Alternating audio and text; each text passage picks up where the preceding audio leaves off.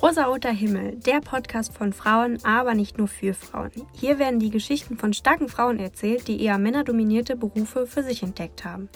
Es soll darum gehen, Stereotypen und Vorurteile aufzudecken, zu zeigen, wie wichtig es ist, Neues zu wagen und Frauen eine Stimme zu geben, die als Vorbilder für andere motivieren und ermutigen.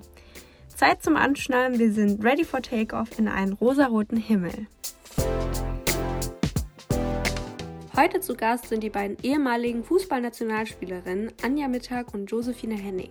Wir sprechen darüber, ob es sinnvoll wäre, eine Form des Mutterschutzes auch im Profisport zu gewähren, was es bedeutet, für eine Karriere so zu brennen, wie die beiden es tun und wie viel man dafür manchmal auch verzichten muss. Und ich würde sagen, es ist allerhöchste Zeit für den Startschuss der heutigen Folge.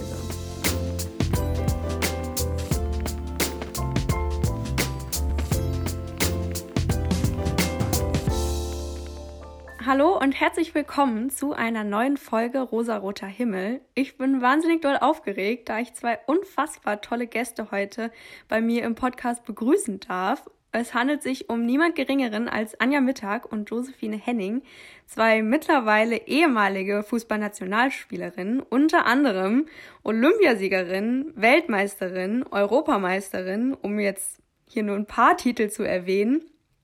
Ja, hallo ihr beiden und herzlich willkommen ähm, zu meinem Podcast. Es ist mir eine riesen, riesengroße Ehre, dass ihr euch heute die Zeit nehmt und so ein paar meiner Fragen beantwortet. Oh, vielen Dank für die äh, schöne Introduction. Das war sehr schön. Und wir freuen uns auch hier zu sein, Anja, oder? Ja, äh, vielen Dank. Danke auch für die Einladung und äh, schön, dass es jetzt so geklappt hat. Äh, wir haben dich ja ein bisschen äh, vertrösten müssen, äh, leider, aber deswegen äh, ganz cool, dass wir jetzt zusammenfinden. Ja, das war auch nicht Anjas Schuld, sondern das war, das war meine Schuld. Also, dass wir hier jetzt fünf Minuten später anfangen, ja. Ko Korinthzeit.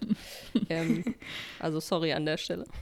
Das ist völlig ja, in Ordnung, gar kein Problem. äh, ich denke, dass viele euch aus der Fußballwelt kennen, aber mittlerweile sogar nicht mehr aus der Fußballwelt, sondern auch aus der Podcast-Welt. Ihr habt ja auch euren eigenen Podcast. Ähm, vielleicht wollt ihr euch einfach kurz in ein paar Sätzen selbst vorstellen. Ich weiß, diese Frage ist immer blöd, aber ähm, was habt ihr beruflich gemacht? Was macht ihr jetzt beruflich und äh, was hat das mit eurem Podcast auf sich? Das ist überhaupt keine blöde Frage. Ich finde, Anja, du könntest da mal einsteigen, oder? Ach so, okay, ich soll anfangen. Also ja, ich heiße Anja Mittag und habe ungefähr gefühlt mein ganzes Leben lang Fußball gespielt oder mich dem Fußball gewidmet und ähm, habe meine Karriere quasi im Sommer beendet und bin jetzt im Trainerteam tätig äh, bei RB Leipzig, bei der Frauenmannschaft von RB Leipzig und jetzt bin ich ein bisschen raus, weil waren noch mehr Fragen. Habe ich noch irgendwie was vergessen oder? Nee, das hast du, glaube ich, schon ganz gut, äh, ganz gut zusammengefasst. Ähm, okay. Das heißt, Anja bleibt eigentlich so schon im Sportlichen, kann man sagen. Bei mir ist es äh, ein bisschen anders. Also ich habe vor zwei Jahren aufgehört glaube ich, mittlerweile, ja. Ähm, und bin jetzt aber künstlerisch unterwegs, das heißt, ich male ähm, Acryl auf Leinwand und wir machen aber zusammen diesen Podcast, den du vorhin erwähnt hast. Und der äh, macht sehr viel Spaß, würde ich sagen. Oder Anja? Das ist so ein kleines Herzensprojekt geworden. Auf jeden Fall. Also mittags bei Henning nennt er sich übrigens. Mittag für meinen Name und Henning Josis. Also wenn man den nicht kriegt, Anja, ähm. dann, dann sind die Leute auch falsch. Also. genau, es geht natürlich hauptsächlich um Fußball und unsere eigenen Erfahrungen, die wir durchlebt haben und haben auch regelmäßig Gäste dabei, die aus, ja, aus ihrer Sicht Dinge erklären. Und das ist auf jeden Fall eine, eine schöne Sache geworden und die uns viel Freude bereitet. Oder, Josie? Ja, und ich glaube, das war so ein bisschen. Äh, also es ist nicht so ein durchstrukturiertes Projekt von Anfang bis Ende, dass wir ein Jahr genau wissen, was wir machen, sondern wir wachsen da selber so ein bisschen dran und ähm, der entwickelt sich auch irgendwie in eine Richtung, wo wir, glaube ich, selber noch nicht so wussten, was wollen wir damit ganz genau machen, wen wollen wir einladen und das heißt, das bleibt für uns eigentlich auch immer so ein bisschen spannend und das macht sehr viel Spaß. Das kann ich voll nachvollziehen. Das liebe ich auch am Podcast, dass man da all seine Kreativität irgendwie reinstecken und auch ausleben kann. Und das ist irgendwie keine Einbahnstraße, sondern da führen noch 5000 andere Wege von ab. Und ich bin auch gespannt, was danach kommt. Euer Podcast ist auf jeden Fall sehr empfehlenswert, auch für so Leute wie mich, die nicht mal wissen, was Abseits ist. auf jeden Fall empfehlenswert, da mal reinzuhören. Äh, solltet ihr euch auf jeden Fall mal anschauen wir freuen uns einfach, dass wir hier sein können, weil ähm, wir haben ja auch so ein bisschen recherchiert und ich glaube, der, der erste Grund, der, wo wir auch gesagt haben, okay, wir wollen das anfangen, oder beziehungsweise Anja mit der ersten Idee kam, war, dass man sagt, okay, gibt es schon sowas in dem Thema oder macht das Sinn, darüber zu reden? Und du hast dich ja auch so ein bisschen den ähm, Frauen in der, in der Sportwelt oder in der Arbeitswelt äh, verschrieben, wo du sagst, okay, du möchtest ein paar Stories ans Licht bringen. Und ich glaube, mhm. das finde ich persönlich sehr unterstützenswert. Ähm, also deswegen sehr, sehr cool. Äh, ich feiere jeden Podcast, der in die Richtung irgendwie ans Tageslicht kommt. Dankeschön. Oh, schön, Juicy. ich habe auch ein schön. bisschen recherchiert und ich meine herausgefunden zu haben, dass ähm, du entweder damit beschäftigt warst oder damit beschäftigt bist, ein Kinderbuch zu veröffentlichen, in ja. dem es auch um ein ähnliches Thema gehen soll.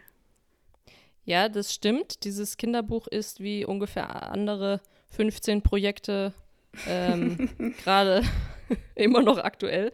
Aber ähm, sagen wir mal, es ist zu 70 Prozent fertiggestellt. Das heißt, die 30 müssen da noch hin und dann geht es auch so ein bisschen ans Verlag suchen und wer könnte sich denn sowas vorstellen. Äh, also das bleibt, bleibt noch spannend. Mhm. Ja, da bin ich auch gespannt drauf. Ich habe ähm, letztens am Flughafen habe ich mal so ein paar Kinderbücher in der Hand gehabt und da habe ich mich auch sehr gefreut, ähm, dass man jetzt mittlerweile auch in den Kinderbüchern im Cockpit Frauen sieht und nicht nur Männer. ich finde, das ist eine sehr, sehr gute Idee, ähm, da von Anfang an irgendwie anzufangen und ähm, ja, den jungen Menschen oder den Kindern zu zeigen, was eigentlich alles möglich ist. Und das soll ja auch dieser Podcast hier bewirken. Ja, wobei ich bei den, bei den, bei diesen kleinen äh, Kinderbüchern habe ich immer das Gefühl, 50 Prozent ist eigentlich für das Kind und 50 Prozent, was da drin so beschrieben wird und so, ist eigentlich für die Eltern äh, eine psychologische Hilfe und soll die noch erziehen, wie sie ihre Kinder äh, erziehen sollen. Aber ja, ich wollte dich das nicht stimmt, bei deiner Überleitung stimmt. unterbrechen. nein, ja, das kann nämlich Josie ganz gut. Die ist da hm. ja, Spezialistin. Ja, ich kann das auch gut. Aber vielleicht passt das ganz gut, um da einzuhaken, ähm, wie ihr eigentlich dazu gekommen seid. Also es hat wahrscheinlich auch in eurer Kindheit angefangen. Wieso wolltet ihr Fußballerin werden? Ähm, wie seid ihr dazu gekommen und war das überhaupt geplant, das äh, profimäßig zu machen? Oder ja, habt ihr einfach gesagt, ich würde gern Sport machen und es hat Spaß gemacht hier mit den anderen Jungs auf dem Platz und ich gehe jetzt Fußball spielen? Ja, ich fange mal an, Josie. Ja, fang äh, du mal an.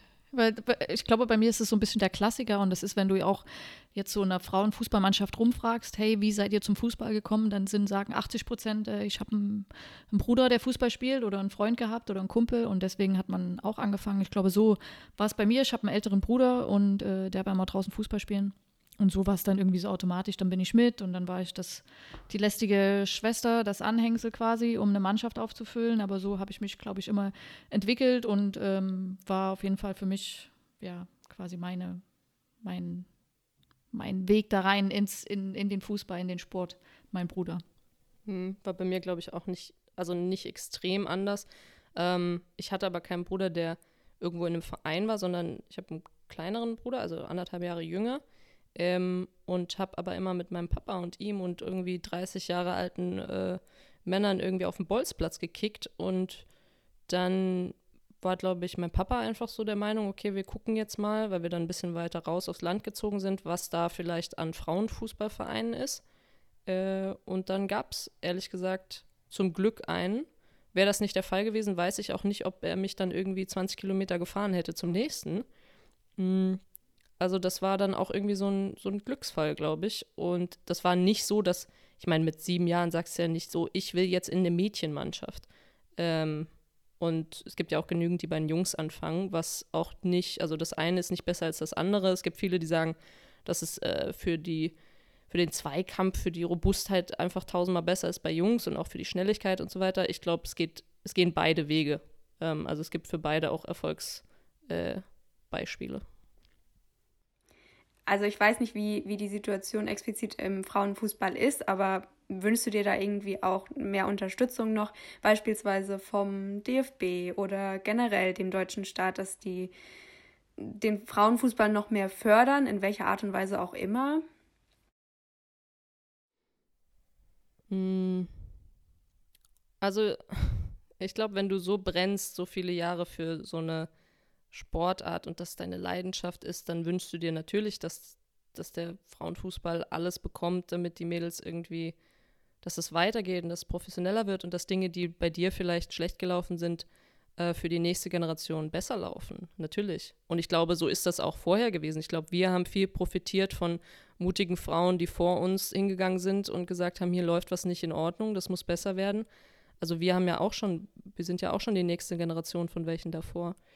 Ähm, ich finde, Frauenfußball hat immer so ein kleines bisschen den, diesen Beigeschmack von, ja, aber das, das, da gibt es immer was zu diskutieren. Es läuft irgendwie immer scheiße und die verdienen immer weniger als die Männer und das, es ist immer so eine, so eine Heulsuselei irgendwie. Und ich denke mir, es gibt so viele tolle Menschen in diesem Bereich, ob, also in ganz Europa, die dafür kämpfen, dass das halt professionell weitergeht. Ähm, und wenn du das nicht hast, dass du nonstop an Türen klopfst, dann wird sich da auch nichts ändern. Und du kannst jetzt den DFB nennen, du kannst ähm, so viele andere Organisationen nennen, die natürlich alle miteinander verflochten sind. Es ist aber nicht nur einer, sondern es sind ja ganz, ganz viele Türen, wo man anklopfen muss, immer wieder, ständig.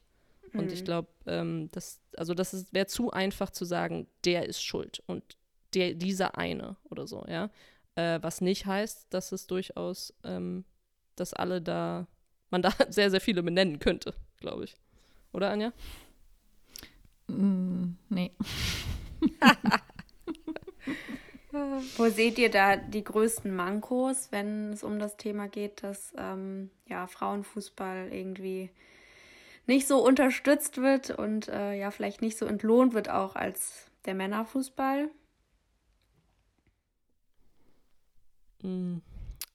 Also ich glaube, die Marketing spielt mittlerweile, glaube ich, in unserer Gesellschaft einfach eine riesen, riesen Rolle, weil wenn du nicht, wenn du das nicht transparent machst und, und ich sag mal, visible, dann geht es halt einfach unter. Und was du, glaube ich, heutzutage mit Marketing erreichen kannst, ist jetzt gerade ein super Beispiel in England, ähm, die das einfach geschafft haben, innerhalb von zwei Jahren das so zu pushen über Fernsehen, über Sponsoren und ähm, das noch nicht mal so ist, dass ich sage, dass das Talent oder die die Qualität in, vor drei Jahren dort besser war als in Deutschland, sondern nee, die haben das einfach sehr gut beworben und profitieren jetzt aber davon auch mit der Qualität, die sie dadurch ins Land holen können. Also ein, ein Riesenmanko, würde ich sagen, oder was heißt Manko, ist, dass wir in Deutschland eher dazu neigen, zu sagen, wir promoten Sachen nur, wenn wir 100 Prozent da, also nach dem Motto, du musst schon dreimal Gold gewonnen haben, dass du sagen kannst, ich bin ein toller Hecht und ich äh, darf mich jetzt auch mal irgendwie feiern und in den Medien äh, gut darstellen und loben und ich meinen Mund aufmachen für irgendwas. Und diese Mentalität, dass das eigentlich aber jeder darf, auch wenn er noch nichts erreicht hat auf dem Papier, ja, die haben wir irgendwie manchmal, glaube ich, nicht. Ähm, Jetzt habe ich aber ausgeholt hier. Anja, möchtest du was ergänzen? Ja, also nee, du bist ja hier, also puff. Ja. Kann ich gar nicht mithalten. Sorry. Ich lock mich mal aus, ja? Nee, nee, nee. Ich, ich hatte schon ein Bier, also deswegen bin ich euch da eins voraus. Ähm, da ist die Zunge ein bisschen okay. lockerer. Sorry. ja, dann sagst du nächstes Mal Bescheid, dann komme ich auf dein Niveau, ey. Hattet ja. ihr denn früher Vorbilder, an denen ihr euch vielleicht auch so ein bisschen ja, festhalten konntet. Also mir war es immer ganz wichtig. Ähm, ich habe viele Dokus angeschaut übers Cockpit und äh, da war selten irgendwie eine Frau dabei, die ich mir als Vorbild nehmen konnte. Und ähm, ich finde, das ist irgendwie immer ganz wichtig, dass man jemanden hat, der das Ganze schon mal durchgemacht hat, auch als Frau und der das schon mal äh, miterlebt hat. Ja, an dem man sich irgendwie festhalten kann und ähm, zu dem man hochschauen kann. Gab es sowas bei euch? Ja, also ich glaube, also nicht direkt, aber damals war halt Birgit Prinz war halt die Ikone im Frauenfußball und die wirklich viel bewegt hat für unseren Sport und halt, weil sie halt wirklich eine, ja, sehr, sehr, sehr gute Fußballerin war. Und ich glaube, das ist natürlich schon, damals hattest du keinen, nicht die Möglichkeit, über soziale Medien irgendwie dein Vorbild zu folgen oder jemand, äh, ja, von dem du was lernen kannst. Und deswegen war halt nur irgendwie der Name Birgit Prinz bekannt und in meinem Fall halt auch eine Stürmerin. Und dann hast du natürlich schon versucht, was abzugucken. Und dann habe ich auch später mit ihr zusammen gespielt. Und da hast du natürlich extrem viel, viel lernen können von so einer Ausnahmefußballerin. Ne? Das war dann schon eine tolle Situation, dass man die Möglichkeit hatte. Ich weiß nicht, wie es bei dir war, Josie, aber du hattest mhm. wahrscheinlich keine Ahnung von irgendwelchen Spielen. Nee. Also das sagt Anja schon relativ richtig. Ich hatte keine Ahnung. Ich wusste nicht, wer. Ich weiß, das ist jetzt peinlich, aber ich wusste nicht, wer Birgit Prinz ist. Ich wusste nicht, wer. Äh, ich, ich kannte niemanden. Ähm, und ich war auch nie, im Gegensatz zu Anja, glaube ich, so eine typische Fußballerin, die.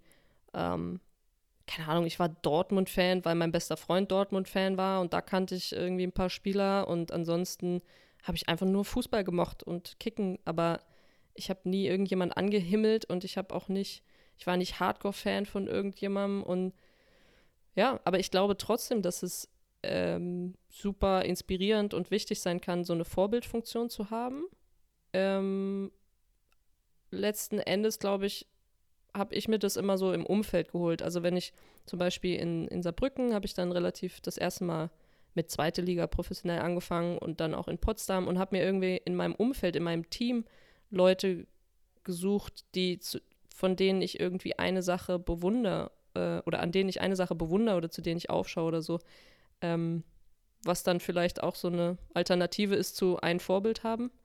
Aber ich gebe dir auch recht, dass das ähm, super wichtig ist und dass es, glaube ich, dann für, für Jüngere, also das ist das, was ich meine mit Medien, ne? Also Anja hat es gerade mhm. angesprochen, früher war das nicht so möglich, dass du dann irgendwie auf Insta Instagram oder was weiß ich was irgendwie geguckt hast, oh, ah, Birgit Prinz. Ich meine, gut, die hätte auch kein Instagram gehabt, aber, aber nee, das, ähm, das, das war ja nicht so möglich und ich glaube, das macht man aber dann trotzdem und zum, die USA oder England oder sowas, da kannst du dir das vorstellen. Ich meine, es gibt eine Barbie-Puppe von ähm, Alex Morgan, so.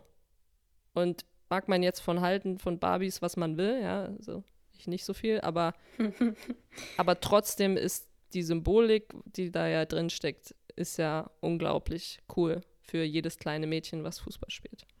Total, auf jeden Fall. Ich weiß noch, ich kann mich daran erinnern, das ähm, war so mein erster Kontakt tatsächlich zu Fußball.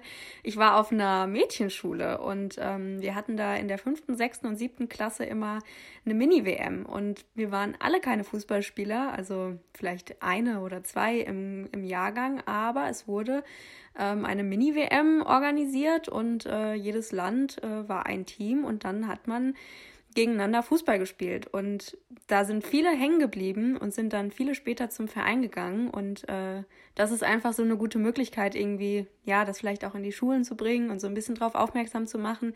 Vielleicht jetzt nicht so wie in unserem Fall, dass es so gezwungenermaßen war, aber ähm, dass man sowas einfach vielleicht ja mehr anbietet. Gerade gezielt für äh, junge Mädchen, die vielleicht dann immer als erstes nur im Kopf haben, ja, ich will Sport machen, dann gehe ich jetzt zum Turnen oder zum Ballett, was natürlich auch völlig in Ordnung ist. Jeder, der Touren möchte und der Ballett machen möchte, der soll das gerne machen. Aber ich finde es immer schlimm, wenn ich dann so Geschichten von Mädels höre, die sagen, oh, ich hätte eigentlich so gern Hockey gespielt oder Fußball und ich habe es nie gemacht, weil irgendwie gab es niemanden, der mich da mitgezogen hat und das da vielleicht auch, ist ja auch so ein, so ein bisschen Werbung irgendwie, die da, glaube gezielt war das vom DVB auch, die gemacht wurde, dass wir diese Mini-WM organisiert haben. Also alles, was ich da jetzt auch raus mitnehme, also mein erster Schock war, ich kann mir das nicht vorstellen, wie man auf einer Mädchenschule ist, wenn du nur Mädchen hast. Also ich kann mich dran erinnern, Anja, war das bei euch nicht so? In der, Halb äh, in der Halbzeit, sage ich schon, in der, in der großen Pause bist du auf dem Hof und ich war immer die Einzige, die zwischen den ganzen Jungs mit Fußball gespielt hat. Ähm, und irgendwie, also ich kann mir das einfach nicht vorstellen, dass du nur Mädchen hast in der Schule, das finde ich voll krass. ähm, Egal, ob das jetzt gut oder schlecht ist, einfach nur so generell. Äh, ja, aber ich glaube, dass das natürlich viel damit zusammenhängt, dass du einfach ein tolles Umfeld hast, dass du Mama, Papa, Familie, Onkel, Freunde, die da einfach so ein bisschen sensibel sind und merken und auch zuhören ähm, und hingucken, für was man sich denn eigentlich, weil man kann es, glaube ich, schon relativ gut sehen bei Kids, für, für was sie brennen und wo sie vielleicht auch Talent haben, aber wo sie auch einfach Bock drauf haben. Ich glaube, das kannst du schon merken. Und wie viele Kinder machen auch irgendwie zwei Sportarten und müssen sich dann aber oder können sich für eine entscheiden, dass man da halt einfach guckt, was, was möchte das, das Kind machen und dann natürlich systemmäßig, was ist in der Umgebung auch alles angeboten. Und da finde ich, im Frauenfußball ist es so schon okay vernetzt, aber immer noch ähm, Optimierungspotenzial, glaube ich. Also bei mir war es so, dass der nächste Verein war einmal 150 Kilometer weit entfernt, also größere, oh, wenn du wirklich das schaffen willst, ja, also wenn du den nächsten Step machen möchtest. Und mhm. das andere war Bad Neuner, das war dann auch nochmal so 200 Kilometer. Also muss man sich dann schon entscheiden. Ja, das hört sich weit an. Da hätte meine Mama mich wahrscheinlich nicht hingefahren. Dann wäre es wieder der örtliche Turnverein geworden. ja. Ja, das war dann die Bahn äh, und dann irgendwann auch zwischendurch Auto. Also da muss ich mich auch schon bedanken bei meinen Eltern. Das haben die alles mitgemacht. Wie hat euer soziales Umfeld generell so darauf reagiert, dass ihr jetzt sagt, nur ich möchte jetzt Fußball spielen und ich möchte es vielleicht auch weitermachen und auch professionell machen? Hattet ihr da eher Unterstützung oder gab es da auch Leute, die gesagt haben, hm, willst du dir das nicht nochmal überlegen als Frau und ja. Äh, ich ich fange mal an, Josie. Ähm, nee, also ich glaube, bei mir war es so, dadurch, dass ich sowieso viele Freunde hatte, also Jungs quasi, mit denen ich immer Fußball gespielt habe, da war das irgendwie nie so ein, so ein, wurde das irgendwie in Frage gestellt, dass ich da vorhabe, irgendwie ähm, eher ist immer so, als junges Mädchen denkst du ja dann, ja, du wirst dann auch äh, Nationalspieler werden oder Profifußballer. War ja für dich irgendwie gar nicht absehbar, dass das überhaupt möglich ist und dass du das irgendwann mal erreichen kannst. Ähm, ähm, und ich glaube, umso älter ich dann wurde und dann hast du vielleicht eine Ausbildung angefangen und bist auf einer Schule und dann hast du gesagt, nee, ich, nee, ich, will, ich will Fußballerin werden. Ich mache jetzt hier die Ausbildung und dann will ich Fußballerin werden oder so. Und dann wurdest du halt schon oft belächelt und ähm, haben gesagt, ja, ja, genau, viel Glück. Und ähm, musst du dich dann schon, glaube ich, schon ein paar Jahre später mal kneifen und ähm, ja, dir ja, realisieren, dass du das wirklich geschafft hast. Ich habe äh, jetzt erst, ähm, hat mir jemanden ein Foto geschickt von einem, von einem Heft, so einem von unserem damaligen Verein. Ich habe auch bei Jungs gespielt und da habe ich, so ein, hab ich so ein Interview geführt, habe ich so Fragen ausgefüllt oh. und da war halt unter oh. anderem irgendwie, ja, äh, willst du auch mal irgendwie, kann, glaubst du, du wirst mal Weltfußballerin oder irgendwie sowas? Und da habe ich wohl geantwortet, ja, so Nationalmannschaft wäre schon ganz okay, so nach dem Also es wäre schon schön, sowas. Also nicht gleich Weltfußballerin, aber Nationalmannschaft zu spielen und ähm, ja, dass man das dann wirklich irgendwie so geschafft hat, das ist äh, total surreal. Ja. Gibt es da irgendwie so, ein, so einen bestimmten Punkt in der Karriere, wo man irgendwie realisiert, das wird jetzt vielleicht nicht nur mein Hobby bleiben, sondern ich mache das jetzt zum Beruf oder kann man das nicht so festmachen? Ist das einfach so eine Entwicklung? Ja, ich glaube, das kann man schwer festmachen. Also du siehst natürlich schon sowas bei mir zumindest, dass ich einen, irgendwie ein Talent habe, dass ich mich immer abgesetzt habe irgendwie von den anderen, dass ich irgendwie besser war, ohne das jetzt irgendwie arrogant sagen zu wollen, aber du siehst das natürlich schon und ähm, ja, dann kriegt man auch mal Lob und äh, Genau, und dann gehst du halt weiter. In meinem Fall war es dann so, dann habe ich U17-Nationalmannschaft gespielt und dann kommt die U19 und dann warst du U19-Nationalmannschaft und dann lief es da ganz gut und dann äh, fängst du an, in der Bundesliga zu spielen und dann rattert es schon langsam und du denkst, okay, cool, jetzt ist vielleicht dir doch was möglich. Äh, vielleicht kann ich was kann ich wirklich Geld verdienen und kann ja vielleicht auch davon leben oder einmal als Profifußballerin arbeiten. Aber das ist alles noch so weit weg. Ich glaube, du bist dann so drin in dieser Blase, dass das alles auch sehr schnell geht, dass du das gar nicht irgendwie greifen kannst. So was in meinem Fall jetzt. Ich weiß nicht, wie, wie du das gesehen hast, Josie. Mm, ob es so einen Punkt gab, an dem man denkt, man hat es geschafft, meinst du? Oder? Mhm. Ja. Ja, oder da ist was möglich. Da, da könnt, du könntest vielleicht weiterkommen als äh, deine anderen 13 Mitspielerinnen, mit denen du in der B-Jugend zusammengespielt hast. Hm. Also, ich glaube, der einzige Punkt, der mir dazu einfällt, wäre, glaube ich, ähm, dass ich immer gedacht habe, also ich wusste, ich möchte Fußball spielen und ich möchte einfach erfolgreich Fußball spielen. Ich wusste nicht, ob das heißt, dass ich ähm, Stammspielerin in der Nationalmannschaft werden möchte oder also was das genau heißt. Ich wusste einfach nur, ich will äh, das einfach professionell machen und da ging es auch nicht um Geld irgendwie, sondern ich möchte einfach erfolgreich Fußball spielen und ähm, Und ich glaube, wenn du das denkst, dann hast du, also du musst ja irgendwie innerlich die Überzeugung haben, ja, das ist auch möglich, weil sonst schaffst du das ja auch nicht. Und genauso wie Anja das gerade gesagt hat, ohne arrogant klingen zu wollen, ähm, das, das hatte ich aber auch. Also ich weiß nicht, ob es dir anders ging, Anja, aber das war immer so ein Grundgefühl von, ja, natürlich wird das klappen. Es ist nur irgendwie so eine Frage, wie, ja. wann, wo, Zeit und so, aber bis es, ähm, bis man das dahin schafft, ist es so ein, weiß ich auch nicht, so, so ein ganz tiefes Vertrauen irgendwie in seine eigenen Fähigkeiten das weißt du natürlich nicht und du benennst das auch nicht so und ja, ja sondern das kannst du, genau. wenn du jetzt reflektierst nach, nach Jahren, kannst du das irgendwie checken, dass du eigentlich immer nur gemacht hast und ja, dreimal auf die Schnauze und wieder aufgestanden weiter und ähm, mal einen Umweg gegangen, mal Fehler gemacht, aber ähm, das ist dieses blinde Vertrauen von, ja, natürlich kann ich Fußballspielerin werden. So. Und, und diese Einstellung, ähm, dass, wenn du das jetzt Kids sagst und sagst, du wirst ja mal gefragt, okay, kannst du einen Tipp geben oder sowas, ähm, dann hört sich das natürlich total bescheuert an zu sagen, glaub an dich selber und so weiter. Aber letzten Endes, ja, ist ja so, ja, so ein bisschen geschwollen, aber letzten Endes ähm, ist es genau das, einfach dieses, das, das musst du selber rausfinden, ähm, ob du dir da wirklich vertraust und ob du wirklich glaubst, dass du das schaffen kannst, weil wenn nicht, dann ähm, ist vielleicht ein anderer Weg für dich eigentlich der richtige. Dann willst du das vielleicht gar nicht. Hm, das ist voll schön gesagt. Das versuche ich auch immer allen zu sagen. Wenn man was wirklich möchte, dann muss man halt einfach hart genug dafür irgendwie arbeiten. Aber solange man noch daran glaubt, dass das klappen könnte, dann klappt das auch irgendwie.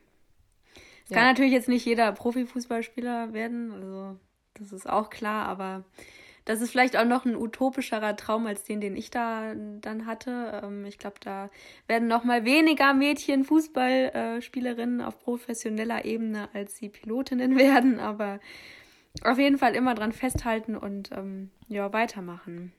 Was ist das denn für eine Quote bei euch, wenn ich mal fragen darf? Äh, meinst du die Frauenquote oder die Quote, wie, wie, wie man generell Pilot wird?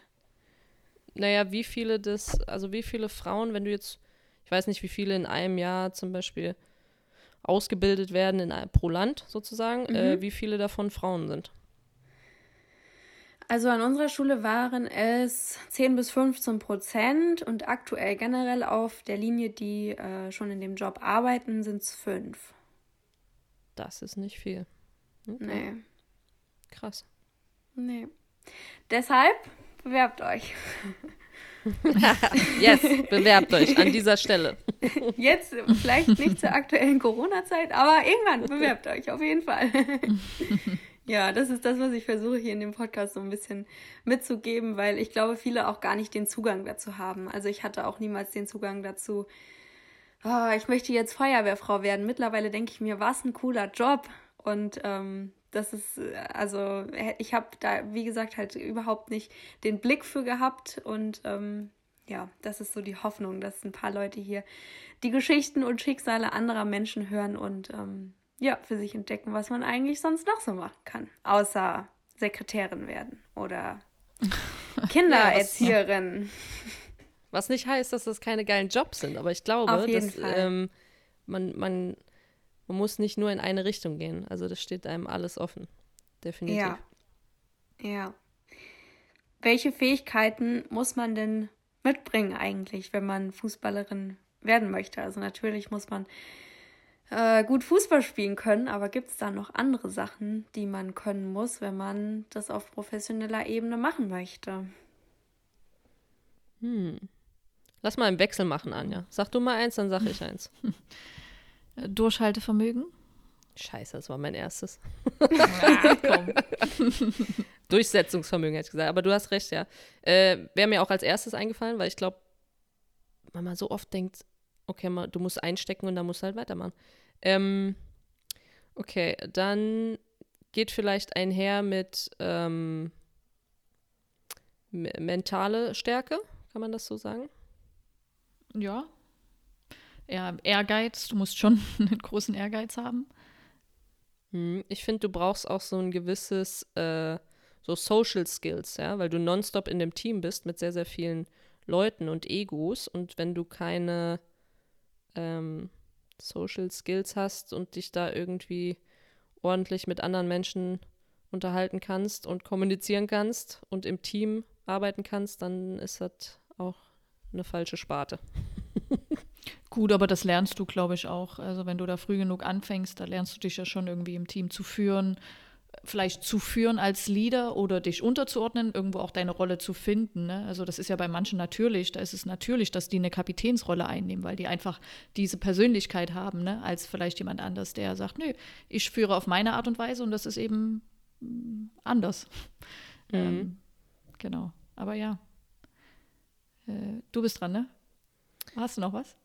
Was haben wir noch? Ähm, ja, ich meine, vielleicht, also ich glaube halt bei allen, die, wenn man so nach dem Erfolgserlebnis geht, äh, Rezept, äh, alle, die erfolgreich sind, haben für mich irgendwie auch diese mh, hm, Einstellung, alle andere Sachen hinten liegen zu lassen. Also wenn du sagen wir mal, was nicht heißt, dass ich keine Party gemacht habe, aber für eine gewisse Zeit, wenn du irgendwie weiterkommen willst und wenn du was machen willst, dann musst du alle anderen Sachen hinten anstellen. Und du stellst das eigentlich immer vorne an, so, zumindest für eine gewisse Zeit. Ähm, und das glaube ich, dieses, das musst du schon haben. Wie heißt das? Verzicht. Verzicht. Und ah, wir ja. haben viel verzichtet. Genau. Dann ja, meine ich, dann meine ich genau. Verzicht, aber das, das fühlt sich in der Zeit, wo du erfolgreich bist, oder auch auf dem Weg dahin fühlt sich das nicht an wie Verzicht. Aber irgendwann denkst genau. du, es wäre halt schon schön, jetzt auch auf die Hochzeit von meiner besten Freundin zu gehen. Äh, mhm. und, und nicht für das Trainingsspiel jetzt hier, ähm, ja, ne? Ja. So. Oh, das, ich fühle da so mit dir, ja, genau. Was bedeutet das für euch, wenn ihr sagt, ihr habt viel verzichtet für euren Traum? Also ich glaube, für den größten Teil, und deswegen funktioniert das dann auch nur, habe ich nicht gedacht, dass ich verzichte, sondern mir hat das Spaß gemacht. Ich wusste, ich will nicht auf die Party, ich will nicht auf die WG-Partys, ähm, ich muss jetzt nicht zu jeder Familienfeier, äh, ich, ich arbeite für meinen Traum. So. Und dann fühlt sich das nicht an wie Verzichten, aber wenn du irgendwann vielleicht ein bisschen, ähm, ja, gerade wenn du, glaube ich, ein Familienmensch bist und dann im Ausland lebst oder vielleicht von deiner Familie sehr weit generell auch in Deutschland äh, entfernt wohnst, dass du nicht mal gerade um die Ecke wohnst, dann irgendwann merkt man das, glaube ich, schon. Äh, und also, ich weiß nicht, ist das bei dir anders, Anja? Also ich meine, gut, du warst jetzt nicht irgendwie meilenweit weg, als du in Deutschland warst, aber dann warst du ja auch im Ausland zum Beispiel. Ähm, weiß jetzt nicht, ob das bei dir irgendwie einen Unterschied gemacht hat, aber irgendwann denkst du so, nee, also jetzt reicht's. Und das heißt eigentlich nichts anderes, ja. als du hast deine Ziele, deine Ziele erreicht und du möchtest jetzt auch noch was anderes. Ja, also sehe ich auch so. Ich glaube, am Anfang, wie du gesagt hast, du merkst es nicht, du machst es einfach und das ist für dich völlig normal. Aber so am Ende, ich glaube, ich habe äh, ungefähr acht Jahre in Folge den Geburtstag meines Papas nicht feiern können, weil immer zu dem Wochenende war ein Turnier und ich war halt auch immer fit. Ich war halt fast kaum verletzt und konnte halt nie diesen Geburtstag feiern. Und irgendwie so zehn Jahre später denkst du dir dann schon, okay, gut, äh, eigentlich hat mir, du brauchst ja auch ein familiäres Umfeld, ne? Das ist irgendwie auch akzeptiert. Er hat mir nie Vorwürfe gemacht, er hat gesagt, ja, jetzt bist du schon wieder nicht da, du bist schon wieder nicht da. Dann habe ich den 50. verpasst, dann habe ich den 60. verpasst. Und irgendwie so, äh, ja, ich glaube, das brauchst du natürlich auch so eine Familie, die dich unterstützt und die, dich, die deinen Beruf so akzeptiert. Ja, wie es nun mal ist und dir das Beste wünscht und dich auch unterstützt. Und aber klar, jetzt so im Nachhinein denke ich mir auch, ey, krass, dass sie das auch alles mitgemacht haben. Äh, das ist äh, schon Wahnsinn. Und jetzt bin ich so froh, dass ich jetzt äh, erlebe ich halt den 61., den 62. und den 63. Geburtstag, ne? Ähm, und versuche das natürlich so nachzuholen. Aber ja. Ja, ja hört sich schwierig an, auf jeden Fall. Ihr müsst euch ja jetzt damit auseinandersetzen oder habt euch wahrscheinlich auch während eurer Zeit als ähm, Spielerin schon damit auseinandergesetzt, was ihr denn nach eurer, ich habe das so aufgeschrieben, als in Rente gehen. Ihr seid ja nicht in Rente gegangen, aber ähm, ihr, ihr, habt euch ständig damit beschäftigt, was ihr nach dem Fußballspielen machen wollt. Ähm, wie sieht das für euch aus und vielleicht auch im Vergleich zu dem Männerfußball, die sich ja wahrscheinlich nicht so viele Gedanken machen müssen, weil sie ähm, wahrscheinlich finanziell ähm, auch ausgesorgt haben. Wie steht ihr so dazu? Anja? Nee, Josie, mach du mal. Hm. Also, bei mir ist es relativ simpel. Ich mache genau das, was ich machen wollte. Ich habe aufgehört vor zwei Jahren. Ähm, und da war das so ein bisschen rausfinden, wie soll das denn eigentlich aussehen. Ich wusste, ich will was mit Kunst machen, aber was genau und soll ich nochmal studieren oder nicht und will ich nochmal was ganz anderes.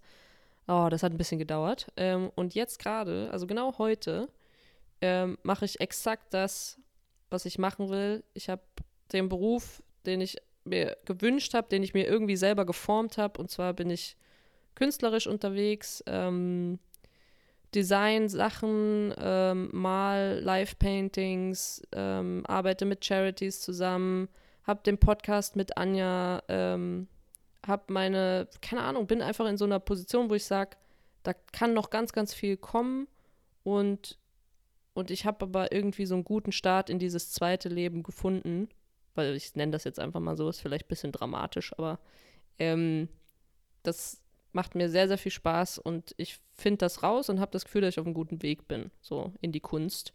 Äh, vor allem, weil es teilweise auch mit Sport einfach verbunden ist, wenn ich zum Beispiel live beim Fußballspiel mal. Ähm, und ich glaube, dadurch, dass Anja ja einfach auch diese zweite Karriere dann auch in der Fußballwelt anstrebt, ist es ja auch nicht so ganz weit weg. Also sie, sie wird ja jetzt nicht Pilotin oder so, ja. Also. Ja, Pilot. Ja, nee, das stimmt. Also klar, ich hatte dann auch, ich habe meine Karriere mit 35 beendet und ich war dann aber irgendwie schon so mit 29, dann da war ich irgendwie, was mache ich denn jetzt? Ich muss jetzt irgendwas, was mache ich denn? Was mache ich nach der Karriere? Und dann hat mich so mein Umfeld auch so ein bisschen beruhigt, gesagt, hey, mach ruhig, alles kommt, es kommt, wie es kommt, äh, mach dir keinen Stress.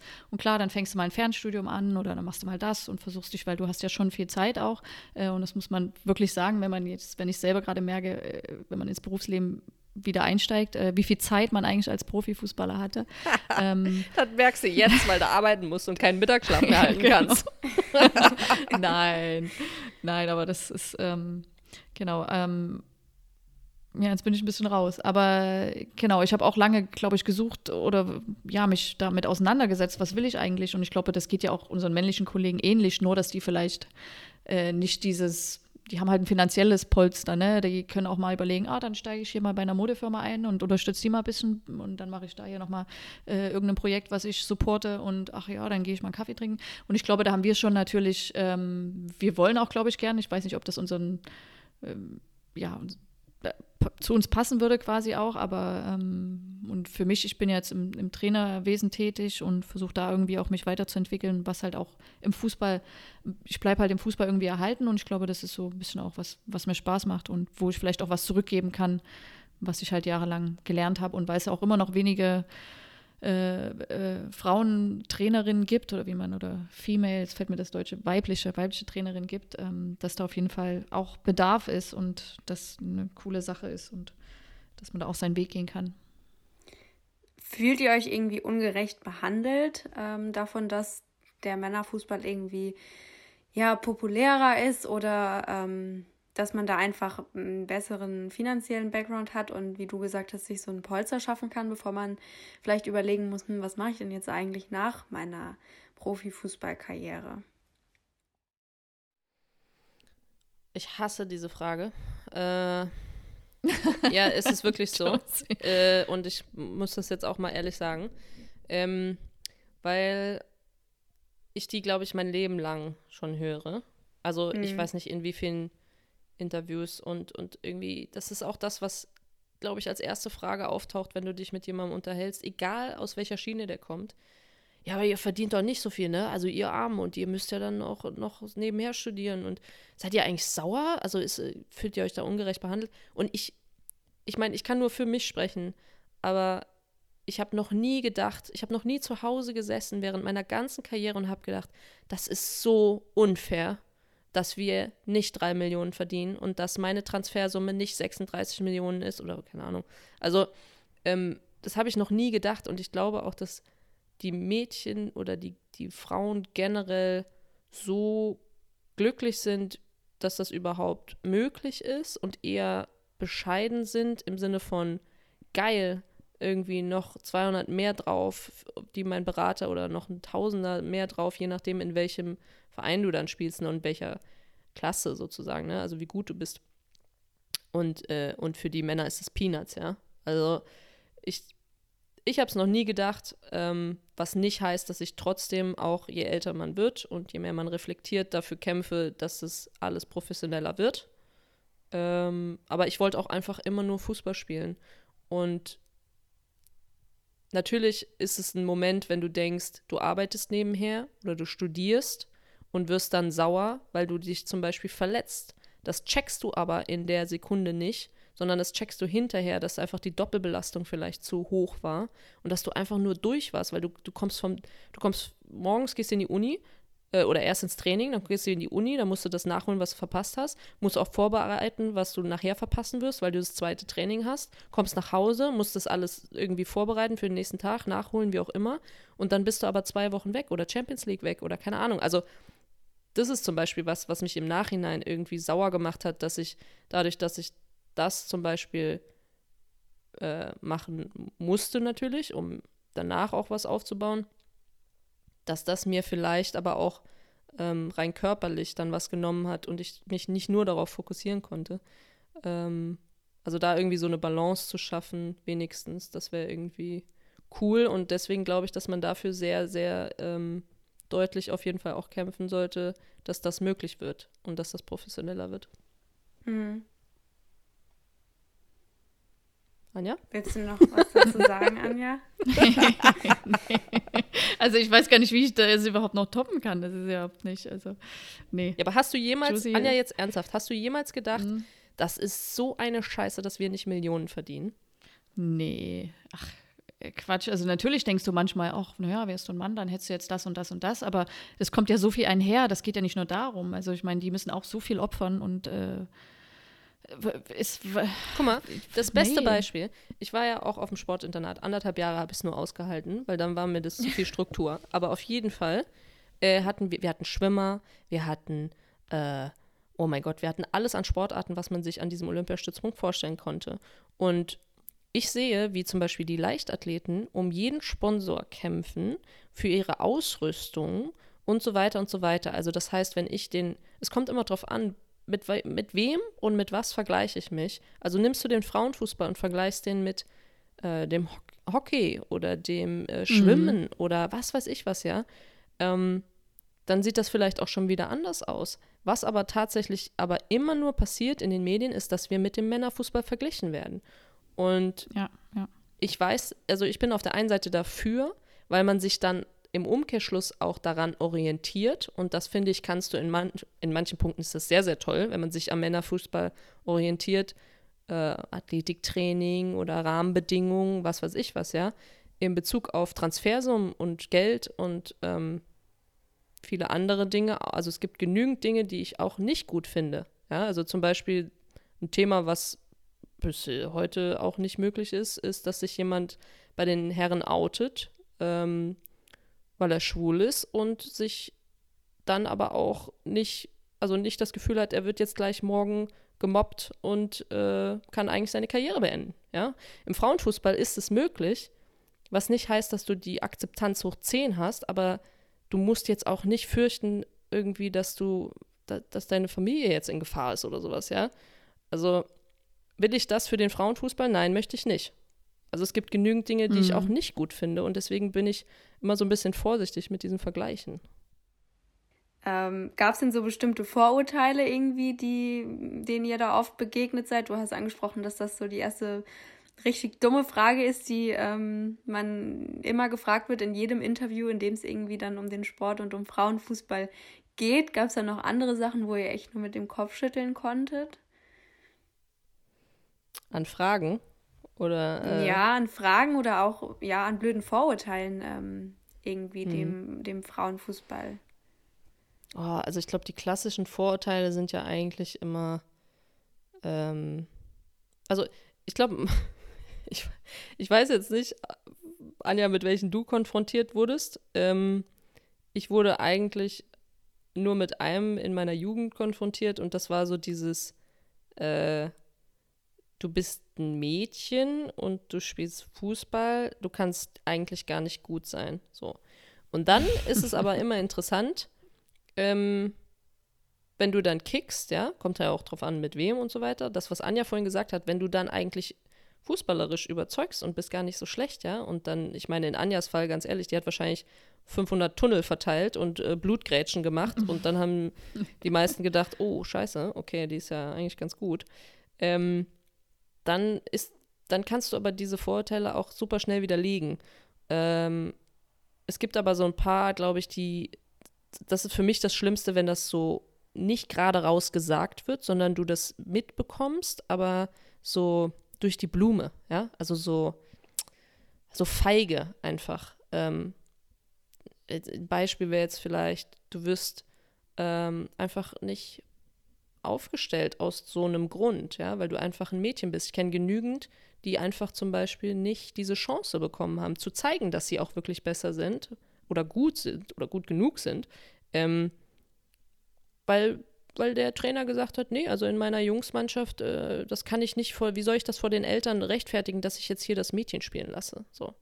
Und ähm, ich glaube, da gibt es genügend Beispiele. Ich hatte sehr, sehr, sehr viel Glück in meiner Karriere nicht so vielen zu begegnen, muss aber sagen, dass ich, als ich aufgehört habe, noch nie in meinem ganzen Leben so viel Sexismus äh, und so viel ja, erfahren habe, ähm, weil du nämlich nicht mehr nur in dieser Fußballwelt agierst, sondern irgendwie in dieser realen Welt ankommst und das hat mich äh, einige Zeit gekostet, damit irgendwie umgehen zu können.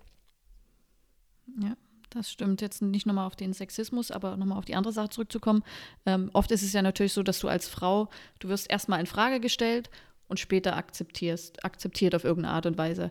Und als Mann ist es so, du wirst direkt akzeptiert und später in Frage gestellt. Ne? Und ich glaube, mhm. so war es auch bei mir. Ähm, ich habe angefangen bei Jungs und ich weiß, mein Papa hat mich hingefahren zum Training, sechs, sieben Jahre alt und dann direkt, i, ein Mädchen, ah, was will die denn? Und dann eine Stunde später oder nach dem Training, ach, die ist ja doch ganz gut und ah, okay, nee, die darf bleiben. Also du musst dich, du bist halt ja ständig äh, ein, ja, sich beweisen aufs Neue und ähm, ich glaube, so hat es halt angefangen. Ja.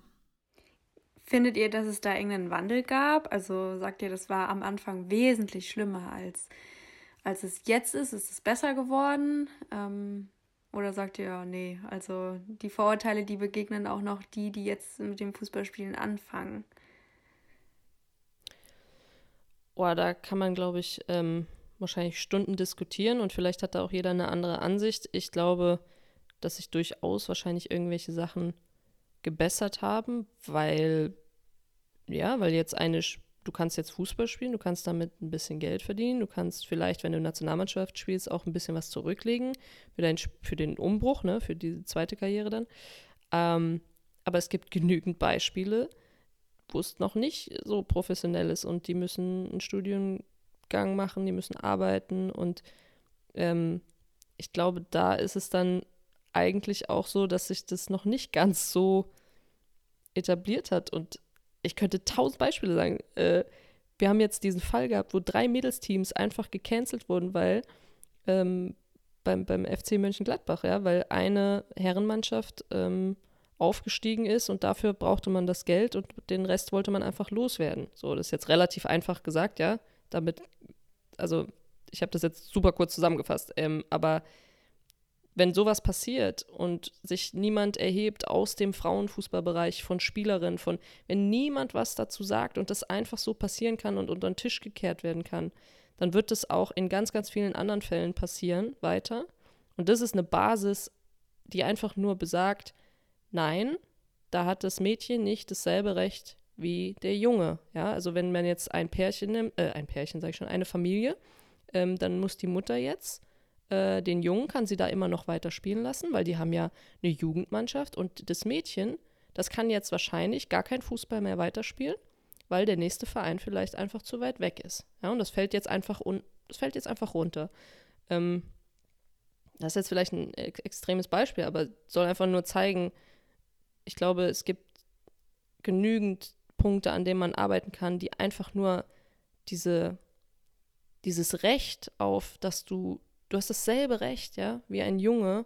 Ähm, und in manchen Fällen wird es dir halt einfach verbaut. Und das ist nicht, ähm, das ist einfach nur ein Fakt, ja, also der ist da. Und das ist nicht überall so, aber es ist auch nicht in ganz, wenn ich jetzt Deutschland nehme, in ganz Deutschland so, dass ich sage, ja, wir haben da absolut keine Probleme. Also, das wäre jetzt ja. äh, utopisch. Kann man denn so pauschal sagen, dass wenn man sich jetzt als junges Mädchen dazu entscheidet, Fußball spielen zu wollen und das vielleicht auch irgendwann mal professionell machen möchte, würdest du sagen, ja, da hat man auf jeden Fall einen steinigeren Weg vor sich und einfach nicht so viel ähm, Unterstützung in den verschiedensten Stationen, die man dann in seinem Leben irgendwie durchläuft, ähm, als der Bruder, der sich dazu entscheidet, äh, Fußball zu spielen? Also dem Mädchen würde ich sagen, es ist alles möglich, wenn du das willst, dann findest du eine Lösung dafür. Und du musst deine Eltern so lange nerven, bis sie äh, das machen, was du willst. und dich irgendwo hinfahren oder find eine Lösung, wie du da hinkommst. Ähm, du kannst es zu 1000 Prozent schaffen. Den Eltern würde ich sagen, hört auf eure Kinder und unterstützt sie einfach, wo ihr könnt. Und wenn ihr nicht mehr unterstützen könnt, dann könnt ihr vielleicht irgendwo anders auch fragen, also einfach nach Hilfe fragen, so. Wie ist das möglich? Wie kann ich das meinem Kind ermöglichen? Ähm, und diesen ganzen Funktionären und äh, alle, die in diesem Bereich arbeiten, auch Trainer, ja, wenn Trainer zum Beispiel ein Mädel sehen, was einfach, wo man genau merkt, die hat diesen Willen, ja, ähm, so, so ein Rohdiamant oder keine Ahnung, dann vielleicht da auch sich mal mit den Eltern zusammensetzen, ist da was möglich? Einfach so ein bisschen diese Menschlichkeit, dass man sagt, nicht jeder hat die gleichen Bedingungen und nicht jeder startet ähm, ja, manche starten einfach mit Privilegien und manche nicht. Und da einfach Menschlichkeit zu haben und zu sagen, okay, man guckt hin und man nimmt diese Menschen wahr und Situationen und versucht halt einfach äh, nicht, nicht einfach vorbeizugucken, weil wenn du helfen kannst, kannst du helfen. Und das geht manchmal ganz, ganz schnell. Ist ein Anruf oder so. Hm. Hm. Was lachst denn du jetzt? Anja sagt immer nur, mm. Josie ist heute in the mood. Ich komme gar nicht hinterher. Ey. Ich sag dir, Anja, das war, ich hatte diesen, dieses Unthink-Programm, wo ich drin war, mit so ein paar Denkern und da stand, da gab es so eine Voraussetzung, du sollst reden. Wenn du, wenn du auf neue kreative Ideen kommen willst, dann sollst du reden, als hättest du schon ein, zwei, drei Bier Intus und das habe ich sehr wörtlich genommen und es funktioniert hervorragend. ja, genau. Äh, vielleicht die Frage an Anja. Ich weiß, ich hacke immer so blöd auf diesen Vergleich Frauen, Männer rum, aber das ist irgendwie halt auch die Sache, um die es hier so ein bisschen ähm, geht. Gibt es denn irgendwie einen Unterschied, wie Frauen und Männer Fußball spielen? Also mir fällt da ein, ähm, ich habe immer im Kopf, dass das teilweise sehr rüpelhaft zugeht bei den Männern und da viel rumgeschrien wird und äh, ja, was heißt sich geboxt wird das jetzt nicht, aber ist es bei den Frauen auch so? Was sind da irgendwie so die Hauptunterschiede, ähm, vielleicht auch im Verhalten untereinander auf dem Platz? Ich merke schon, du willst mich ein bisschen mit einbeziehen hier in den Podcast, weil ich gar nicht mehr zu Wort komme. Also, ich bin jetzt ruhig. Nein, äh, ich was ich immer total, also was mir immer auffällt, wenn ich jetzt auch mal Männerfußball schaue oder so, sei es jetzt auch Jugendfußball, sei es jetzt die unter 19 oder so, ähm, dass es sehr aggressiv ist, ähm, wo ich immer denke, wow, die gehen jetzt hier in den Zweikampf auf, äh, was weiß ich, mit 100% Karacho, beide ineinander und ich denke schon, ah, jetzt wird was passieren, aber es passiert natürlich nichts, weil die natürlich angespannt sind und beide die Situation natürlich gut einschätzen können. Ne? Also ich glaube, das fällt mir immer auf, aber ähm, wenn ich jetzt selber vergleiche, glaube ich schon, dass wir wir können auch sehr aggressiven Fußball spielen, aber ich glaube, wir, wir akzeptieren Entscheidungen schneller. Ich glaube nicht, dass es bei uns ist, also sei es jetzt Schiedsrichterentscheidungen. Ähm, ich glaube, es hat es ja irgendwie noch kaum gegeben, außer jetzt natürlich mit dem Videobeweis, dass Entscheidungen zurückgenommen werden. Und ich verstehe nicht, wie man trotzdem immer noch eine Situation anfechten muss und diskutieren muss und diskutieren und diskutieren, obwohl eine Entscheidung getroffen ist. Ähm, ich glaube, da sind wir Frauen einfach so, ja, ja, okay, akzeptiert. Und manchmal sind wir es auch, glaube ich, zu da geben wir zu schnell auf, dann nehmen wir das einfach alles so hin, ohne irgendwie mal irgendeine Reaktion zu zeigen. Also ich glaube, da könnten wir uns ein bisschen was abgucken, natürlich nicht das Extreme, aber wir sind so, glaube ich, ach, der hat, die hat gesagt, ich bin eine bescheuerte, was auch immer, ja, okay, gut, dann bin ich das halt. Also, weißt du, ich glaube, so ein, so ein bisschen, das fällt mir immer so auf, aber ansonsten glaube ich, ja, ähm, von der Leidenschaft und von dem, wie wir das wollen und von der Taktik auch, äh, gibt es jetzt, glaube ich, nicht viel Unterschiede. Auch von der Technik natürlich sind die uns jetzt im Profifußball technisch bedingt, ist das natürlich eine andere Voraussetzung. Ähm, aber ich glaube, da, wenn wir selber auch mit der Frauenmannschaft gegen eine Jungsmannschaft spielen oder äh, vielleicht auch eine ältere Männermannschaft, dann sind wir auch oft technisch und taktisch überlegen. Ähm, da sind wir auf einem guten Niveau. Und dann halt, aber du kannst halt nicht mithalten. Die spielen, die sind schneller, die spielen langen Ball und die sprinten uns. Das, da haben wir keine Chance. Aber das ist so und das, das wissen wir rum. Und deswegen müssen wir, wenn wir gegen Mannschaften spielen, dann passen wir natürlich unser Spiel an und versuchen natürlich nicht irgendwie so ins offene Messer zu laufen. Also da, dem bist du dir natürlich schon bewusst. Aber das würde ich jetzt so sagen. Ich weiß nicht, Josie, wie, wie du das siehst, ob ich da jetzt noch irgendwas oder ob du was ergänzen willst. Ja. Kann man denn, äh, ihr habt jetzt schon angesprochen, dass ihr viel verzichten musstet, ähm, was die Familie und so weiter angeht. Ist es denn überhaupt möglich? Möglich ist alles, aber äh, wie funktioniert das, Profifußballerin und Mama zu sein? Gibt es es überhaupt oder setzt man das dann erst nach der Karriere an oder wollen das viele vielleicht auch gar nicht, wenn sie sich dazu entscheiden, Fußballerin zu werden? Habt ihr da vielleicht irgendwelche Leute, die ihr kennt, die ähm, Kinder, Kinder bekommen haben und eine Familie gegründet haben? Also ich finde, Anja, äh, aus dem aus unserer letzten Woche oder den letzten zwei Wochen könntest du ja jetzt mal einsteigen, weil du hast das ja sehr gut formuliert, als wir unsere letzte Folge mit äh, Ella Mazar aufgenommen haben. Ja, also ich glaube nur grundsätzlich, dass es schwierig ist, während der Karriere Kinder zu bekommen und die, die Fälle, die wir jetzt kennen, auch persönlich, die haben halt erst ihre Karriere beendet äh, und dann das Kind bekommen, sei es im Alter 33, 34. Ähm, wir hatten aber auch eine ehemalige Mitspielerin, Josie, die Lira Alushi, ähm, die wollte, hatte einen Vertrag mit Paris Saint-Germain zu der Zeit, ähm, ist schwanger geworden und wollte nach dem Kind wieder zurückkommen und hat das aber alles nicht geschafft und ich glaube, sie musste dann auch Kaiserschnitt geben und dann darfst du ihr Kaiserschnitt geben, hört sich das an? Also musste einen Kaiserschnitt machen und äh, das hat sich dann alles so verzögert. Sie konnte gar nicht zurückkommen, so wie sie sich vorgestellt hat und äh, im Endeffekt hat sie dann auch ihre Karriere beendet. Ähm, und klar, weil das Kind natürlich auch viel mit sich bringt, was du dir vielleicht vorher gar nicht bewusst bist und ähm, du brauchst natürlich auch jemand, ja, das muss ja, das muss ja riesig aufgebaut werden. Dann brauchst du einen Verein, der dich unterstützt und dann brauchst du vielleicht eine Nanny, falls dein Partner mal nicht kann. Ähm, oder ja, was auch. Also das ist, glaube ich, schon schwierig und ich glaube, die meisten entscheiden sich dazu. Die meisten wahrscheinlich, ja.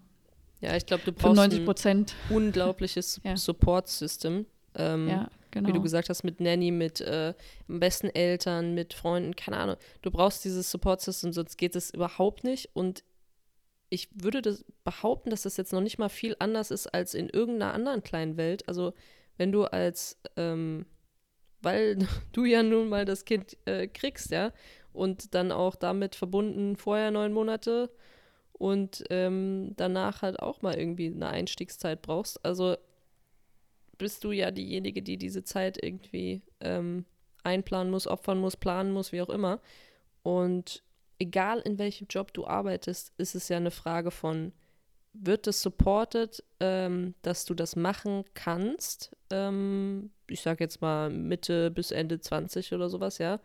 Äh, oder ist es einfach nicht gegeben, diese Rahmenbedingungen, egal in welcher Welt, also ob jetzt im Sport oder ob du, ähm, äh, keine Ahnung, ich sage jetzt mal, also egal in welchem Beruf, ähm, das das ist in, in ganz vielen, nicht nur beim Frauen, im Frauenfußball, glaube ich, äh, irgendwie nicht möglich. Bei uns kommt das dazu, dass das, dass das ein sehr sportlich, äh, also sehr körperlicher Beruf ist. Ähm, dass das natürlich nochmal irgendwie eine Schippe drauf ist, äh, weil du leistungstechnisch, du musst halt, dein Körper muss topfit sein. Und mh, hm, ich kann mir vorstellen, dass das nochmal ein Unterschied ist zu, wenn du einen Job hast, wo du das nicht haben musst. Ähm, dass es vielleicht einfacher ist. Heißt aber nicht, dass du trotzdem genauso viel planen und genau, auf genauso viel Hilfe von deinem Arbeitgeber angewiesen, angewiesen bist. Äh, und ich glaube, das ist, da sind wir noch ganz, ganz weit äh, von entfernt. Gibt es denn sowas wie Mutterschutz in anderen ja, Firmen, Unternehmen irgendwie, der da bereitgestellt werden kann, der angeboten werden kann oder macht das auch einfach keinen Sinn im Profisport? Also ich finde, das macht sehr, sehr viel Sinn. Ähm, und ich glaube, dass das jetzt ein bisschen anfängt und das wird sich aber auch noch in den nächsten Jahren rauskristallisieren. Also, also es wird auf jeden Fall Thema werden. Ich glaube, da wird kein Land, kein Verein, keine Liga drumherum kommen. Ähm, und es, wir haben jetzt, also wen kann man, wir haben Almut Schuld, ähm, äh, genau, Lira Alushi, ähm, es gibt so zwei, drei und auch in anderen Ligen. Und das sind aber eigentlich so Einzelfälle, die sich wahrscheinlich selber da irgendwie so durchgewurstelt haben und es nicht eine. Ich habe immer, bei uns im Podcast habe ich gesagt, es gibt nicht so wirklich Regeln, die der Club befolgt und sagt, so, das ist jetzt unser System, wie wir das supporten wollen, dass wir euch das ermöglichen. Oder wollen wir es vielleicht auch gar nicht, was ja natürlich, das war dann Anjas Schiene, äh, natürlich wollen die ihre Spielerinnen haben und wollen nicht, dass die ein Jahr ausfällt. So. Ähm, aber wenn ich Langzeit denke äh, oder langfristig denke, dann möchte ich doch eine Spielerin binden an den Club und äh, dass man Vertrauen aufbaut und dass sie loyal ist und dass man sich das, diese Wertschätzung so, naja, so beiderseitig irgendwie gibt. Und dann finde ich, gehört das dazu, zu sagen, ja, du bist ein Mensch und vielleicht möchtest du auch Mama werden und vielleicht möchtest du auch eine Familie haben und nicht erst mit 35. Vielleicht, vielleicht klappt es dann auch gar nicht mehr, ja. Also ich finde, das ist eine Verantwortung, die der Club halt irgendwie auch hat, sich zumindest diesem Thema zu stellen. Und ähm, das ist, glaube ich, meiner Meinung nach ist es möglich, dass du ein Jahr, wenn du jetzt zum Beispiel schwanger wirst, dass du dann noch ein Jahr Vertrag kriegst. Aber das ist für mich jetzt nicht einfach nur so eine, äh, ja, da, da muss man schon irgendwie mit gutem Beispiel vorangehen und sagen, ähm, okay, also wenn das passiert, das, das, das sind die Regeln, das ist im Vertrag drin und da, glaube ich, gibt es noch nicht so viel. Ja, und es gibt ja auch andere Firmen, wenn man da ein Jahr ausfällt, das finden die wahrscheinlich genauso nicht so super wie ein Fußballverein, wenn man dann ja, sein, seine Arbeit und seinen Pflichten dann für das Jahr eben nicht nachkommen kann. Ja, Habt ihr genau. denn irgendwie mit, mitbekommen, ähm, unter euren Kolleginnen oder auch ihr selbst, war das jemals irgendwie ein Thema, dass ihr gesagt habt, hm, also das ist echt so ein Punkt, weiß nicht, ob ich darauf verzichten kann. Es gibt ja ganz, ganz viele Frauen, die sagen, das ist mein Lebensziel, irgendwann ähm, ja eine Familie zu gründen und das ist mir unheimlich wichtig, die dann vielleicht den Traum zurückgestellt haben und nicht Profifußballer geworden sind, weil sie gesagt haben, nee, die Familie ist mir jetzt einfach wichtiger oder war das sowieso nie ein Punkt, den ihr da irgendwie ja, miterlebt habt. Ich könnte mir vorstellen, Anja, du kannst mich korrigieren, aber ich könnte mir vorstellen, dass es das durchaus bei einigen gibt, dass die sagen, nö, aber das hat weniger nur was mit Familie zu tun, sondern generell, ich möchte nicht auf so viel verzichten, was wir vorhin hatten, dieses Thema Verzicht, ähm, und sich dann generell dagegen entschieden haben. Ähm, ich glaube aber, dass die meisten sagen, ja, ich mache das dann nach der Karriere so. Ich plane das für nach, äh, nach der Karriere und dann aber merken vielleicht, oh, jetzt muss ich mich entscheiden zwischen, ich baue meine zweite Karriere auf oder ich werde jetzt äh, Hausfrau oder Mama oder ähm, ja, krieg jetzt ein Kind und dann verschiebt sich das ja wieder mit dieser zweiten Karriere sozusagen, ja, also mit deinem neuen Berufsleben. Ähm, und das ist eigentlich auch ein großes Risiko, und ein, hoher Druck, wenn du jetzt nicht einen Partner hast, der dich mitfinanziert, sag ich so. Ja, total. Stelle ich mir auch schwierig vor. Also ich stelle es mir so schon schwierig vor, neben der einen Karriere sich die zweite Karriere danach aufzubauen und wenn dann noch ein Kind dazwischen kommt, äh, ich wäre raus. Respekt auf jeden Fall. Ähm, stelle ich mir auch sehr schwierig vor. Und vielleicht gibt es da ja noch Sachen, die man in Zukunft hattest du ja auch schon angesprochen, die man vielleicht ändern kann, die man einführen kann, dass man das für solche Fälle auch einfacher macht und vielleicht in die Richtung so ein Stück weit moderner wird. Auch wenn ich Josie, äh, wenn ich Anja auf jeden Fall total verstehe, die sagt, okay, das muss auch irgendwie für den Verein noch lukrativ sein und äh, das, das soll sich lohnen und ähm, macht vielleicht in, in der Sparte einfach keinen Sinn. Habt ihr äh, Kompetenzen während eurer ganzen äh, Karriere als Fußballspielerin irgendwie erlernt, die ihr jetzt in eure zweite Karriere oder auch generell ins Privatleben irgendwie mit einfließen lassen könnt? Gibt es da was, was ihr benennen würdet, was ihr auf jeden Fall da, davon mitnehmen könnt? Ja, also ich glaube für mich in einem Team, in einfach nur in einem Team zu arbeiten, ähm, sich Ziele zu setzen, seine Ziele umsetzen zu wollen, äh, alles dem, oder dem Ziel unterzuordnen. Dafür ja wirklich auch Sachen hinten ranzustellen, ohne das jetzt natürlich im extremen Maß wie vielleicht damals, aber ich glaube, so auf jeden Fall in einem Team zu funktionieren. Und ich glaube, das ist auch oft, was ich jetzt so höre im Nachhinein, was man halt uns Leistungssportlern oder Mannschaftssportlern auch irgendwie nachstellt, dass wir halt wirklich in einem Team arbeiten können und führen können. Ähm, ich glaube, so das, was ich auch, glaube ich, für mich ähm, ja, mitnehme auf jeden Fall. Ich weiß nicht, wie es bei dir ist, Josie. Ja, ich glaube, das ist die größte und beste Eigenschaft, dass du in einem Team was all das implementiert, ja. Also du musst dich auseinandersetzen mit Dingen, du musst äh, irgendwie für Sachen einstehen, du musst deine eigene Rolle finden, du musst mit Konflikten umgehen, du musst. Das ist alles, was da drin ist. Ich glaube, hätte ich ein Kind, dann würde ich das auf jeden Fall sehr begrüßen, wenn es Teamsport wird und nicht Einzelsport. ähm, das mag jetzt sehr unfair klingen gegenüber den ganzen Einzelsportlern, aber ich habe einfach für mich die Erfahrung gemacht, dass es mir sehr, sehr viel gebracht hat, glaube ich. Und äh, ich ganz, ganz viel gelernt habe und für die Karriere danach sozusagen super viel mitnehme. Ähm, jetzt nicht nur wegen dem Team, sondern auch die Erfahrungen, die du natürlich im, im Leistungssport machst. Ähm, und da vielleicht währenddessen relativ wenig reflektierst und dann aber danach sehr viel reflektieren kannst und musst und das dann alles ein bisschen besser versteht, äh, verstehst. Und dann auch irgendwie mehr zu schätzen weißt, was da eigentlich so dumme Sachen wie einfach nur in der Kabine zu sein, ne? Und äh, so 20 Minuten vor, vor Trainingsbeginn hast du einfach so eine Plänkelei und, und laberst mal mit der einen, mal mit der anderen und irgendwie, ja, machst du das, glaube ich, im normalen Berufsleben wahrscheinlich in der Kaffeepause und du hast es aber jeden Tag und dann willst du natürlich auch irgendwie im Team arbeiten und dann macht dir das Spaß. Also ich habe da sehr, sehr viel mit rausgenommen.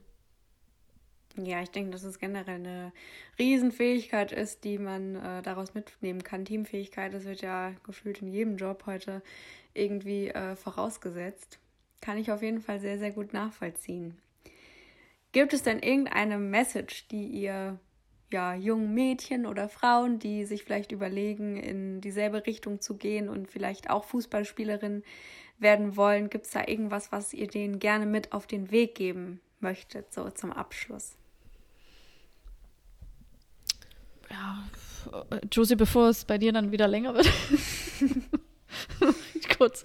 Ähm, nein, auf jeden Fall. Es ist völlig okay, auch Fehler zu machen und man lernt das meiste aus Fehlern und äh, wenn man hinfällt, wieder aufzustehen, das hört sich jetzt irgendwie so banal an, aber ich glaube, es ist, nichts ist perfekt und ähm, ich glaube einfach das machen zu wollen, worauf man Lust hat und ähm, und wenn jetzt der eine sagt, ey, du äh, kannst keinen Handball spielen oder wieso hältst du deinen Tennisschläger so komisch oder was auch immer, ich beziehe das jetzt mal ein bisschen auf den Sport, dann ist es egal. Mach es, weil es dir Spaß macht und weil es dich glücklich macht. Und ähm, ich glaube, macht es dich glücklich, macht es dein Umfeld glücklich und das ist doch, das ist auch irgendwie das Wichtigste, denke ich. Ja, das war sehr schön gesagt, Anja. ich glaube, ich würde das ähm, nur noch ergänzen mit das, was ich glaube, was bei mir funktioniert hat, ist äh, rückblickend, wenn du von was träumst, dann träum richtig davon und mal dir das so aus, wie das, wie das für dich am schönsten wäre. Was wäre ähm, der, der beste Fall? Und, und wenn du das gemacht hast, dann entscheid dich einfach dafür. Also ich glaube, es gibt nichts Schlimmeres als ähm, genau, was Anja gesagt hat, keine Fehler machen zu wollen und alles perfekt machen zu wollen, sondern entscheide dich einfach dafür, du weißt, wo du hin willst, du weißt, was du machen willst, wovon du träumst und dann sagst du, okay, ich entscheide mich dafür, ich mache das und dann kommt alles andere von alleine, der Mut, der die die Wege, die du gehen musst, alles alles andere kommt von selber. Das sind sehr sehr schöne abschließende Worte auf jeden Fall von euch beiden. Ich bedanke mich ganz herzlich, dass äh, ihr euch die Zeit genommen habt, um mir so ein paar meiner Fragen zu beantworten. Ja, sehr gerne. Knackige 20 Minuten hier die Folge. äh, nein, wir haben uns also sehr gefreut, ähm, bei dir zu Gast sein zu dürfen. Und Anja, möchtest du auch noch äh, abschließend was sagen? Nee, auf jeden Fall. Und also mach das weiter so. Also das machst du ja sowieso weiter, aber es finde ich schön und danke, dass wir Gast sein, Gäste sein durften. Und ähm, ja, viel Erfolg mit deinem Podcast. Ja, do it, girl. Ich bin gespannt, was ja, da noch und mit deiner mit deiner Ausbildung, wenn man das so Ausbildung nennen darf. Ja, und dass das vielleicht auch äh, in den Le oder in, sagen wir mal im nächsten Jahr sich irgendwie äh, zumindest nicht, sagen wir mal, ein bisschen stabilisiert bei euch. Ich glaube, in dieser ganzen Corona-Zeit kommen nur geile Projekte ans Licht. Ganz ehrlich. So wie, so wie Leute, die Podcast machen oder äh, weil sie noch nie gesungen haben, jetzt sagen, okay, ich nehme Singstunden oder einen anderen Job machen oder sich nochmal irgendwie, keine Ahnung, hinsetzen und mal ein bisschen ruhiger werden oder keine Ahnung. Also irgendwas Gutes hat das. Ich weiß, es hat auch ganz, ganz Schlechtes, aber ähm, ich möchte mich da jetzt auch nicht verzetteln. Auf jeden Fall war es eine schöne Folge. Gut gerettet. Jesus. Vielen Dank an Anja und Josie und vielen Dank natürlich auch an dich fürs Zuhören. Damit die Stimme, die ich hier spannenden Frauen gebe, von noch mehr Menschen gehört wird, würde ich mich sehr freuen, wenn du diesen Podcast an alle, die dieses Thema genauso spannend finden könnten, teilst und eine Bewertung schreibst. Falls ihr neue Folgen nicht verpassen wollt, könnt ihr den Podcast auch einfach abonnieren. Vertreten ist der Podcast mittlerweile auch durch mich auf Instagram unter dem Namen All Around by Anna Dazu findet ihr aber auch noch mal mehr in dieser Podcast-Beschreibung. Dort könnt ihr mir gerne schreiben, Fragen stellen oder Feedback geben. Vielleicht habt ihr aber auch einfach Lust, eure eigene Geschichte in meinem Podcast zu erzählen. Ich würde mich riesig über noch mehr Gäste freuen.